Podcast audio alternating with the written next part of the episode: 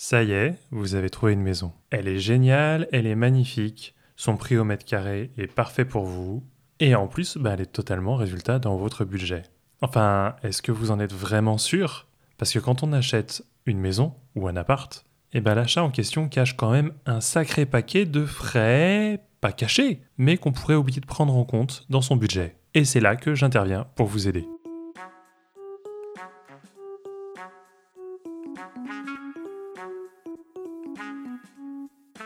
Bonjour, c'est Marian et bienvenue dans ce nouvel épisode du podcast FAQ Immobilier.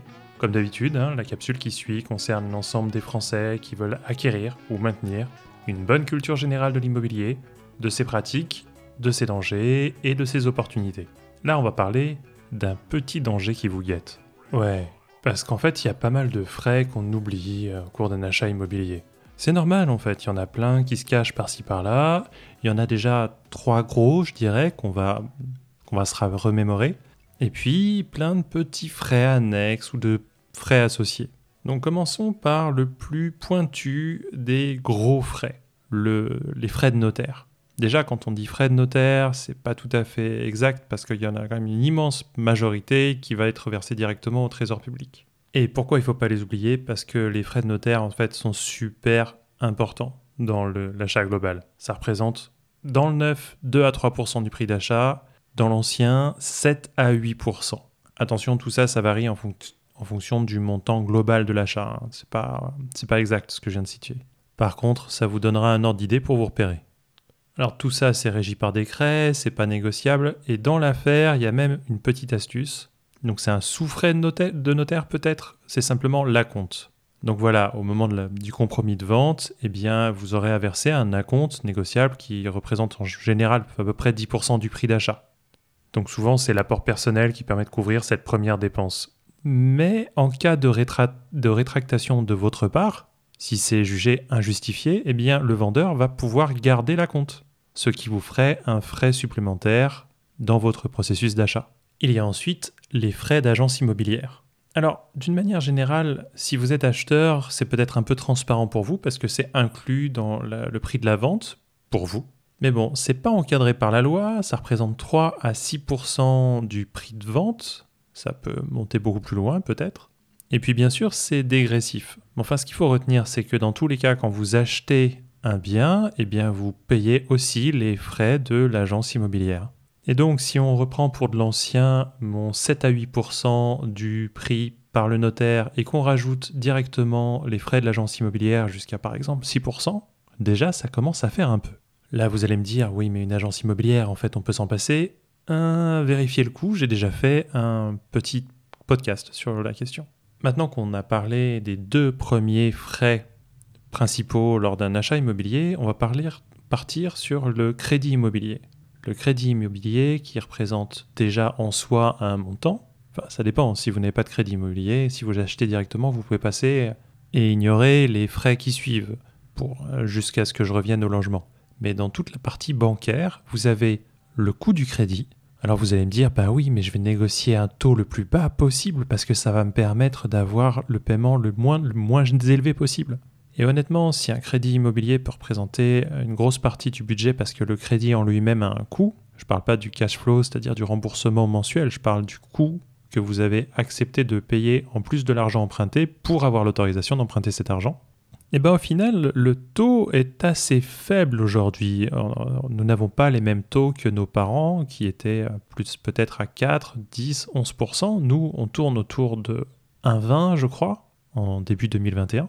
Alors ça c'est une référence, hein, ça dépend de la durée du crédit et de pas mal d'autres paramètres. Mais bon, même avoir un taux vraiment élevé qui monterait à 2% ou beaucoup plus, eh ben en fait c'est pas énorme quantitativement parlant par rapport, enfin de négocier ça, c'est pas l'élément principal pour vous, notamment vis-à-vis de la banque, vous avez d'autres points de négociation.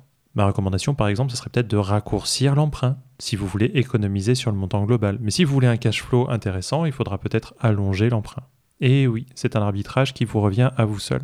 Bon, mais parce que vous faites un crédit immobilier, il y aura forcément des frais de dossier. Alors c'est entre 600 et 1000 euros, ça peut atteindre jusqu'à 1% du capital emprunté. Et puis si vous passez par un courtier, ça sera théoriquement déjà comptabilisé dans les frais de courtier. Donc là, vous me dites, bon, j'ai mon emprunt, je paye mon emprunt, c'est normal. Ensuite, j'ai les frais de dossier, ça y est, tout ce qui est partie frais bancaires, on a vu. Et ben non. Ben non, pas du tout en fait. Parce qu'il y a les garanties bancaires et les assurances obligatoires qu'il va falloir prendre en compte. Par exemple, la garantie de la caution. Eh ben, elle va représenter jusqu'à 1,2% du montant emprunté. Enfin, en moyenne, pardon. Donc cette caution, pour vous, se, ça se présente sous la forme d'une assurance emprunt. Enfin, dans la plupart des cas, il y a plein de variantes. Là, je reste vraiment dans les grandes lignes. Et puis en dehors de cette assurance emprunt, eh ben, il y a encore une autre assurance qui est demandée. C'est l'assurance décès invalidité. Une assurance qui représente près de 10% du crédit. Euh, ensuite, ça varie selon le contrat, l'âge de l'emprunteur, votre état de santé, enfin, ça dépend de plein de choses. Bon voilà, on a fait le tour des points par rapport à la banque. Revenons un peu au logement. En fait, dans le cadre de votre achat, au niveau du logement, eh bien, il y a peut-être des charges de copropriété qui sont en cours. Alors si c'est en cours dans l'année, dans ce cas-là, il y aura un prorata temporis pour savoir à quel semestre vous avez acheté et combien vous payez par rapport aux charges qui ont déjà été préparées pour l'année. Si c'est des remboursements pour les années qui viennent, comme c'est parfois le cas, je l'ai déjà précisé dans des épisodes précédents, eh ben attention parce que vous pouvez vous retrouver avec d'énormes remboursements à réaliser sans y avoir été euh, sans vous être préparé, tout simplement. Et puis, il y a les travaux qui ont été votés par la copropriété tout récemment, ou dans les mois précédents, les années précédentes, j'en sais rien, qui vont être euh, exécutés. Et ça, là aussi, vous avez intérêt à vous tenir prêt, à être au courant, parce qu'il va falloir, débourser, il va falloir verser de votre poche. Il y a une petite exception avec les travaux qui sont votés entre le compromis et l'acte euh, authentique, c'est-à-dire juste euh, un entre-deux légal. C'est-à-dire entre le moment où vous avez fait le compromis de vente et le moment où vous avez réellement acheté. Alors, ces travaux qui ont été votés à ce moment-là sont à la charge du vendeur, sauf s'il vous a donné la possibilité d'assister à l'Assemblée générale et de voter à sa place. Bon voilà, là on a fait le tour des copropriétés et il reste encore un élément qui est important. Ce sont les différentes taxes liées au logement. Parce que oui, quand on est propriétaire ou même quand on habite quelque part, on a des frais.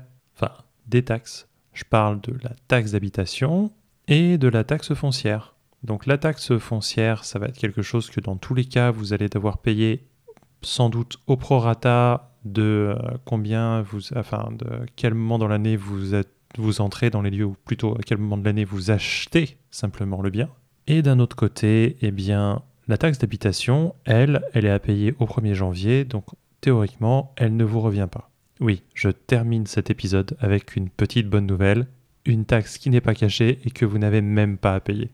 Voilà, c'était Marion pour le podcast FAQ Immobilier par Grid Paris. Si le contenu vous a intéressé, ben n'hésitez pas à le partager à vos amis ou à nous mettre 5 étoiles dans votre lecteur de podcast préféré.